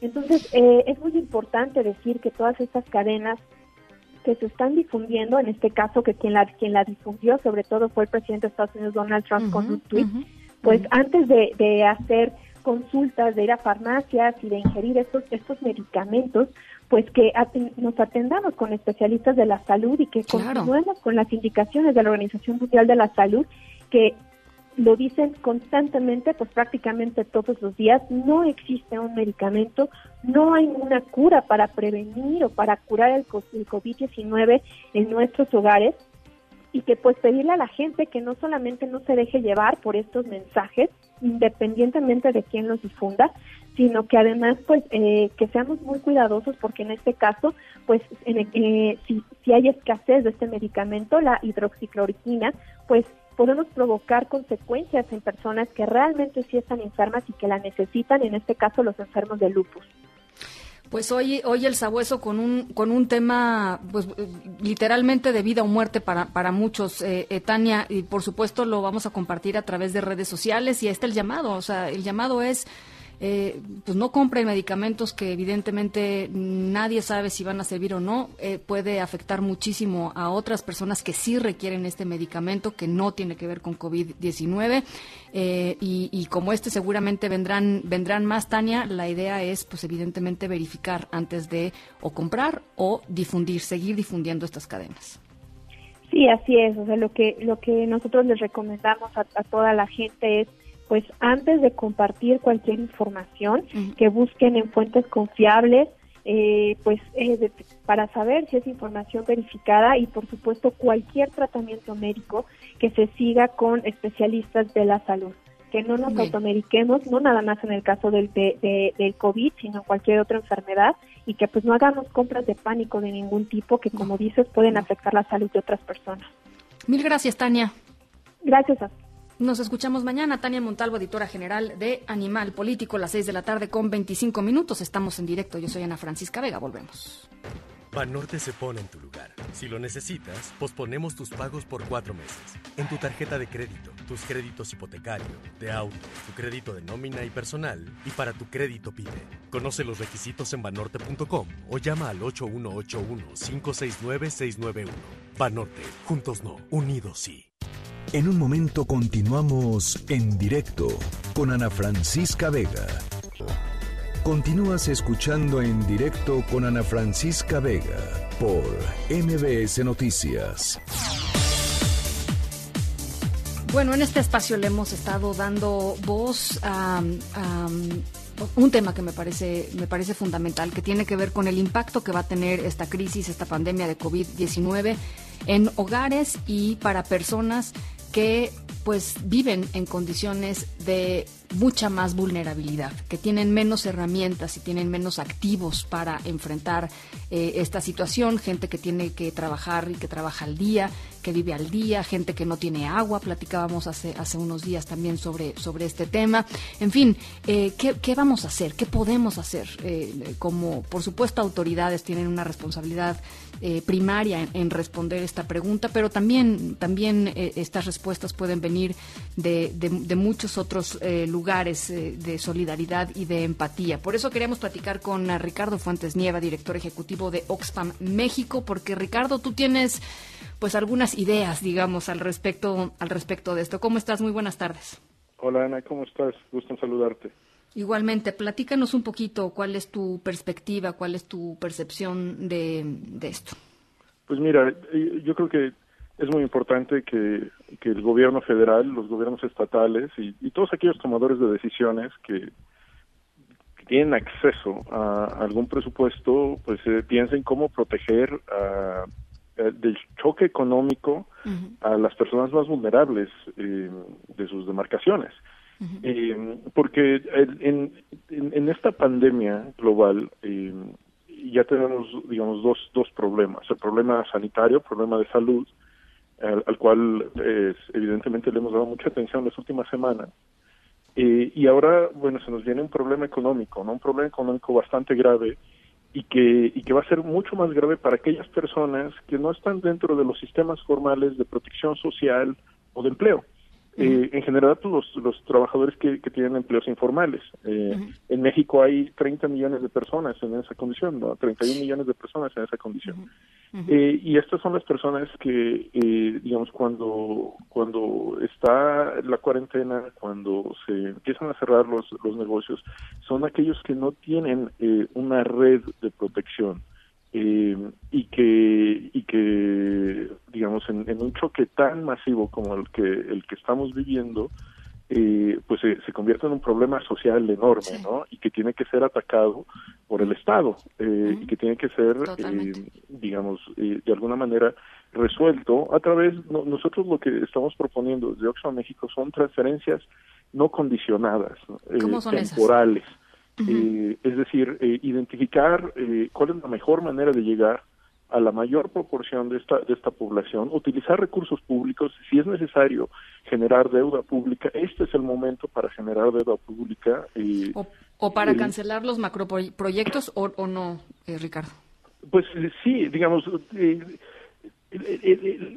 el, punto es encontrar los recursos fiscales que permitan proteger a, los millones de personas que se van a ver afectadas eh, una vez que la economía empiece a, pararse, ¿no? Lo vemos que está sucediendo alrededor del mundo. Eh, yo no soy fan de los megaproyectos, ¿no? Pero, pues, digamos, ahí hay también unas, unas cuestiones de, licitaciones y presupuestación, cuestiones ya, más legales. Pero es el momento donde la Secretaría de Hacienda podría eh, emitir deuda, deuda pública, eh, eliminar, digamos, la, la idea de, de, tener un superávit primario eh, y utilizar estos recursos en programas sociales focalizados, eh, transferencias no condicionadas, es decir, repartir dinero a las personas que están en condiciones de vulnerabilidad económica. Y eso es muy importante porque es, es bien sabido, es, es bien sabido en otras experiencias que estos choques pueden meter a la gente en trampas de pobreza. Es decir, las decisiones que tomen las personas que se dan en estas condiciones de vulnerabilidad hoy pueden llevarlos a tomar decisiones que tengan eh, efectos permanentes. eh, sacar a sus hijos de la escuela, ¿no? Aunque ahora no hay clases, pero eh, cambiar la dieta. Sí, sí. Sí, o, sea, digamos, decisiones de, decisiones de vida con consecuencias eh, brutales para el desarrollo de una familia, ¿no? De una, permanentes, permanentes. Y, y, lo que lo que es un choque de, de, digamos, dos meses o tres meses, lo que dure esta contingencia, se convierten en tragedias de vida, ¿no? Muchas veces incluso eh, se heredan eh, las consecuencias de estas de estas de estas decisiones. Eh, eh, a ver, eh, Ricardo, cuando tú dices la Secretaría de Hacienda debería de, los ves en ese, los ves, digamos, en esa, en esa tesitura, porque, porque lo que nosotros hemos podido percibir en las últimas dos o tres conferencias de las de la mañaneras en donde ha estado presente el, el, secretario de Hacienda, Arturo Herrera, es que, y, el mensaje del presidente es con lo que tenemos alcanza. Y luego hablan de estos recursos que se han logrado ahorrar debido al combate a la corrupción, que nadie sabe bien a bien, pues ni cuánto es, ni, ni de dónde fueron ahorrados, en fin, son como difusos, no hay mucha información al respecto. Pero, pero ¿los ves tú eh, tomando una decisión al respecto? Pues mira, en la, en la conferencia de esta mañana había muchas expectativas, había muchos rumores, digamos, de lo que se iba a anunciar en términos de, de, programas de protección social, además, digamos, de, los planes de contingencia salubres. Eh, pero la verdad es que yo no, no vi un plan concreto, ¿no? O sea, el continuar con los programas sociales, no es suficiente, existentes, no es suficiente, adelantar los pagos a los adultos mayores no es suficiente, lo que se necesitan es encontrar nuevos recursos y no, yo no yo no he escuchado ningún mensaje mm. sobre la voluntad política mm. de este gobierno para encontrar esos recursos adicionales para proteger a los millones de personas que tienen empleos informales y que se van a ver muy afectados eh, en, en, esta digamos en este contexto no hay una cosa que a mí me preocupa muchísimo que es esta esta dicotomía falsa eh, y a mí me parece una dicotomía falsa de que digamos o sea tenemos que elegir entre proteger la salud de las personas que están en condiciones de vulnerabilidad económica o, proteger su ingreso que ellas tienen que decidir entre arriesgarse a exponerse al virus o, generar el ingreso para vivir. Y yo creo que esa es, digamos, una dicotomía falsa porque para eso existe el Estado, ¿no? Y para eso existe la capacidad de deuda, de endeudamiento eh, y de políticas fiscales y monetarias de los estados eh, para poder hacer frente a estas situaciones donde hay una compresión de la economía eh, que de, alguna manera es voluntaria, ¿no? O sea, eh, alrededor del mundo los gobiernos están decidiendo parar las economías para limitar la, la diseminación del virus, ¿no? Pero al mismo tiempo los gobiernos alrededor del mundo están tomando decisiones para que el impacto económico pues eh, no no sea muy grande no sea sea un impacto temporal y que sea un impacto manejable y evitar esta falsa dicotomía no de elegir entre me enfermo o, o no tengo ingreso para llevar mi pues vida diaria es, un, es, sí, es, es, es, tremendamente injusta. esta dicotomía no tendría por qué ni siquiera, siquiera existir, digamos, ¿no? En, el panorama.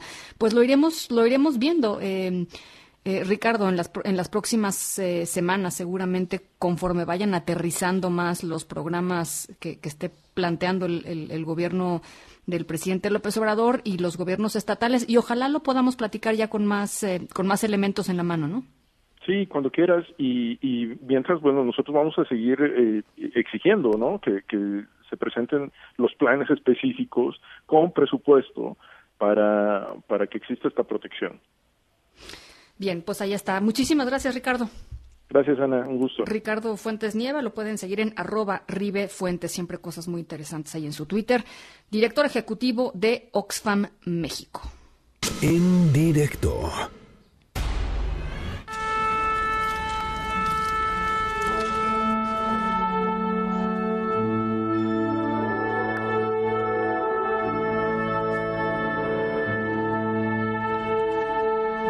Nuestra historia sonora de hoy, ya les decía, tiene que ver con algo que sucede en Galicia en este, pues en este marco de la contingencia por COVID-19. Eh, nuestro protagonista se llama Hermann Schreiber, que aprendió a tocar la armónica cuando era niño. La tocaba con pues frente a su público que era su mamá y su familia. Hoy es un adulto mayor, tiene Alzheimer y aunque ha olvidado algunas otras cosas en su vida a causa del Alzheimer, pues sí recuerda muy bien cómo tocar este instrumento, cómo tocar la armónica y cada día se prepara para un concierto muy especial. Esta es una historia realmente muy bonita. Al regreso les platico, un poquito más adelante les platico de qué se trata, pero tiene que ver con estos aplausos que se oyen en España en estos, en estos días de contingencia todas las noches. Vamos a la pausa a las 6.36, regresamos con más.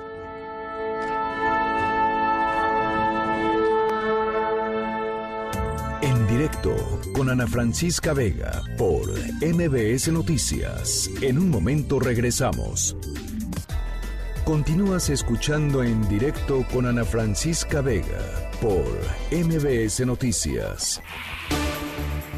Las seis de la tarde con 38 minutos, nuestro compañero Rafael Arce, a quienes ustedes conocen muy bien, jefe de información de, de, este programa de En Directo, nos preparó una pieza especial para hoy sobre el coronavirus, sobre estos días extraños del coronavirus y tratando un poco de responder si es que todo esto que nos ha traído la pandemia y lo que, pues lo que viene, lo que ha sido, tiene un lado positivo.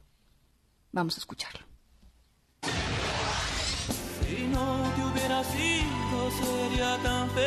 Por supuesto que no. Que se vaya. Cuanto antes, mejor. ¿Quién va a querer vivir con un virus como el COVID?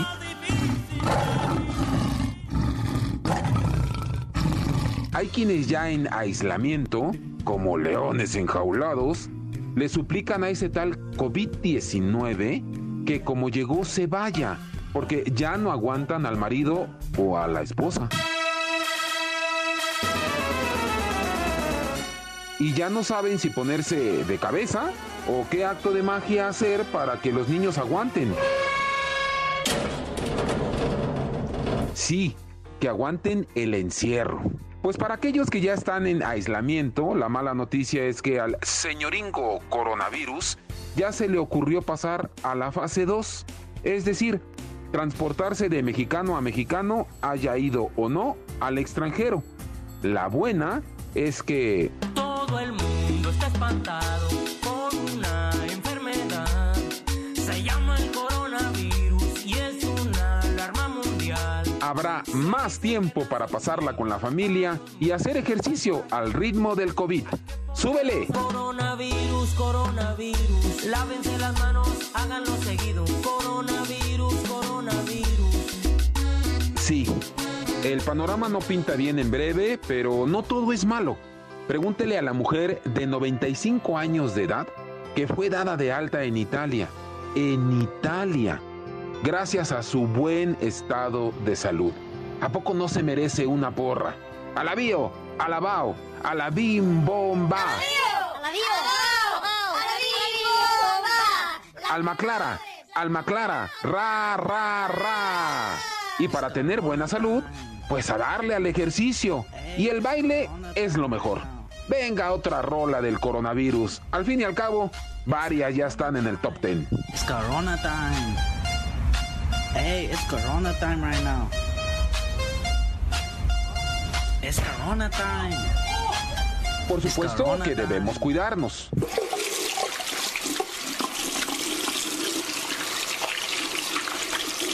Exacto. Lavarnos las manos hasta el cansancio. Sí, no es broma. El COVID-19 no es broma. Y tampoco eso del agua y jabón. Hasta la doctora Gloria Gaynor nos lo recomendó.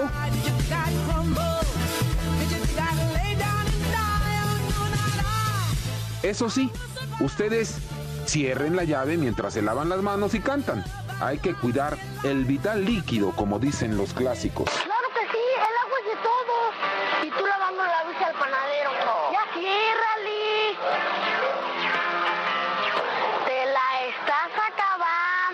En Italia le aplaudieron a los médicos cubanos que llegaron para apoyar la causa. Ah, pues acá Pido un aplauso para el amor que a mí ha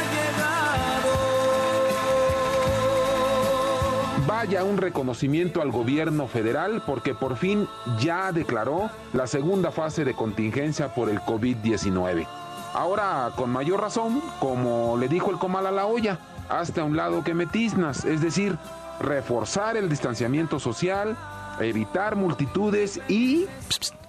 Sí, bueno, bueno. No, dicen que si tomas agua de limón, con eso vas a crear anticuerpos y se olvida el coronavirus. evitar los rumores e informaciones falsas. Las que no son falsas son las conchavirus. Rico.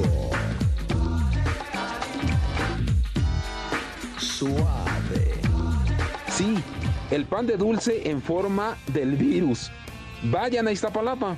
Ahí las crearon.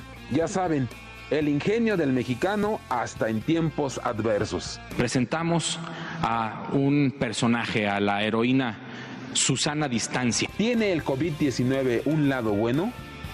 Tratemos de hallarlo. Esta historia continuará. Para En Directo, Rafael Arce Ruiz. Tecnología funcional con Ricardo Zamora.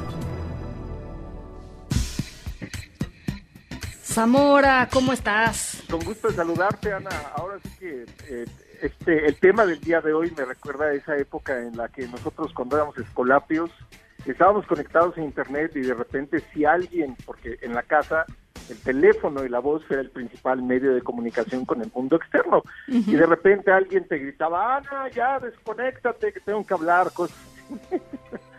pues lo que ocurre es que pues hoy, ahora con, con la cuarentena, pues muchos escolapios tienen que estar tomando sus clases a distancia. Así Eh, es. El reto muchas veces para las personas que están compartiendo sus departamentos o casas con personas que están trabajando y estudiando es que hay una gran dependencia de Internet. Y muchas de las conversaciones en los últimos días han girado alrededor de esto. Pero ¿qué ocurre con los profesores?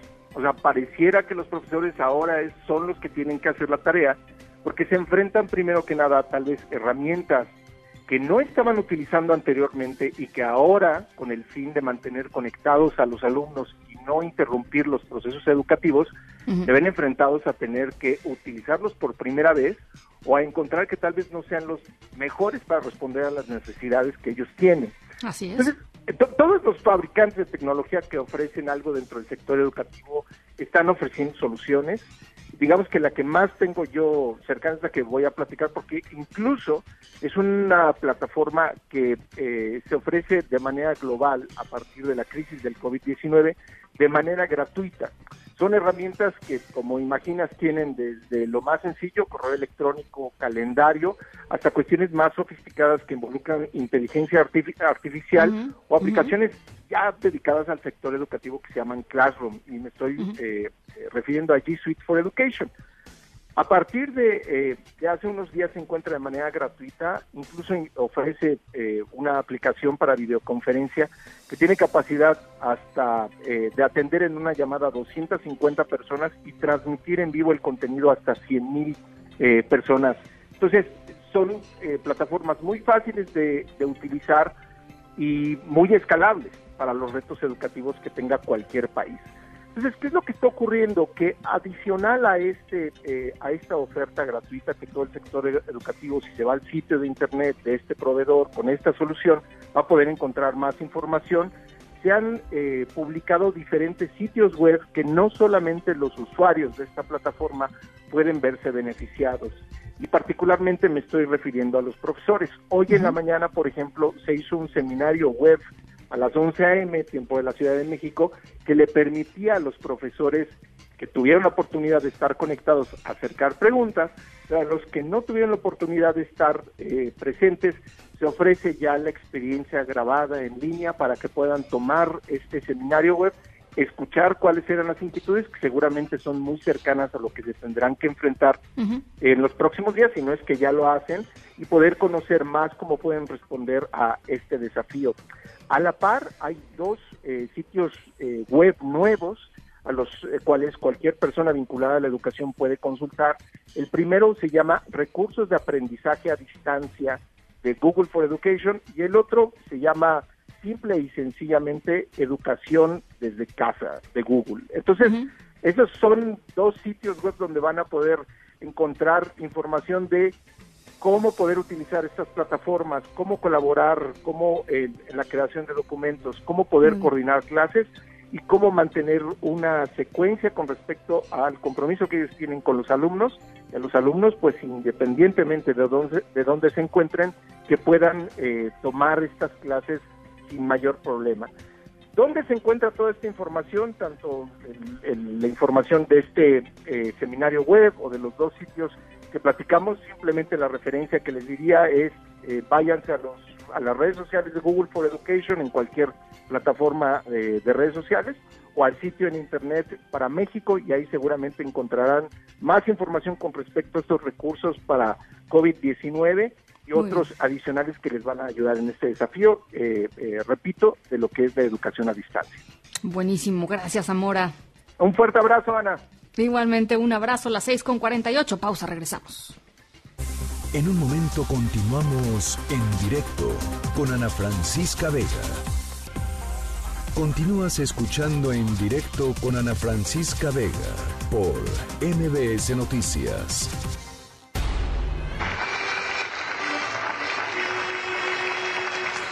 Quédate concierto, Germán. Bueno, nuestra historia sonora de hoy tiene que ver con este hombre, Hermann Schreiber, de 80 años, eh, que pues eh, toca la armónica eh, y tiene Alzheimer. Y aprendió a tocar la armónica cuando tenía 5 años, con eso se entretenía mientras su mamá preparaba mantequilla. Y ahora cada día cuando la gente aplaude desde sus balcones al personal sanitario allá en España, en Galicia, este personal que lucha contra la pandemia de COVID-19, él pues acude a su ventana en la ciudad de Vigo y cree que los vecinos de las casas de al lado pues son su público y pues esto ya escuchábamos no duda en ofrecerles este concierto todas las noches a las 8 a las 8 de la noche.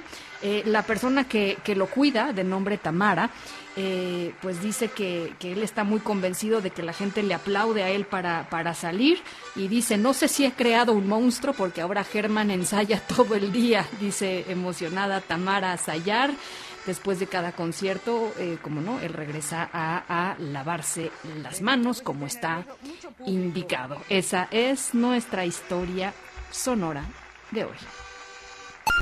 En directo con Ana Francisca Vega. Bueno, y nos hemos hecho la- al propósito de cerrar todos los días con alguna buena noticia que tenga que ver con el asunto del coronavirus o del COVID-19 y para eso nuestra querida Karime López, jefa de redacción de este programa, nos platicas. Karime, ¿qué nos tienes para hoy? Ana, muchas gracias. Te cuento, esta noticia es de territorio mexicano. Te cuento que estudiantes de escuelas de educación superior están haciendo gel antibacterial. La idea es ponerlo al alcance de todos los michoacanos.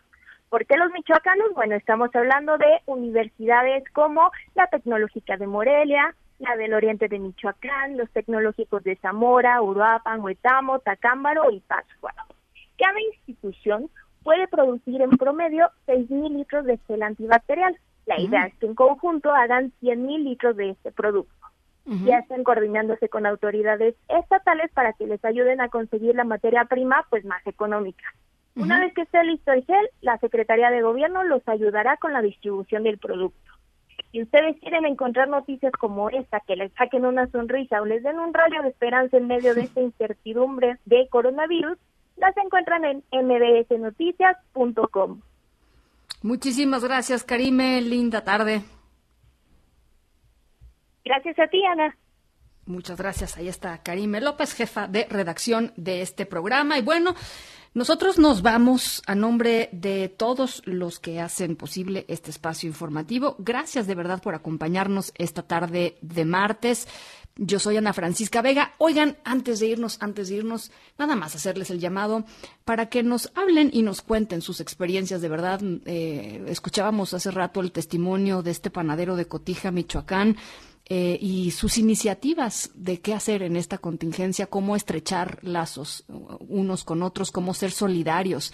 Eh, los mexicanos siempre somos solidarios en momentos así.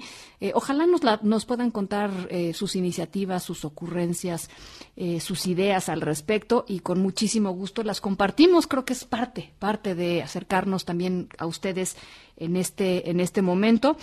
Así es que por acá las estaremos esperando con muchísimo gusto. Gracias eh, entonces por acompañarnos. Yo soy Ana Francisca Vega. Gracias a todo el equipo de En Directo, gracias a todo el equipo de MBS Noticias. Se quedan como siempre con Gaby Vargas. Y después ya saben, charros contra gangsters. Pasen buena noche y nos escuchamos mañana. MBS Noticias presentó En Directo con Ana Francisca Vega.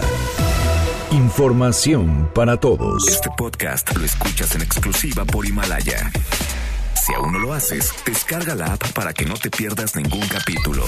Himalaya.com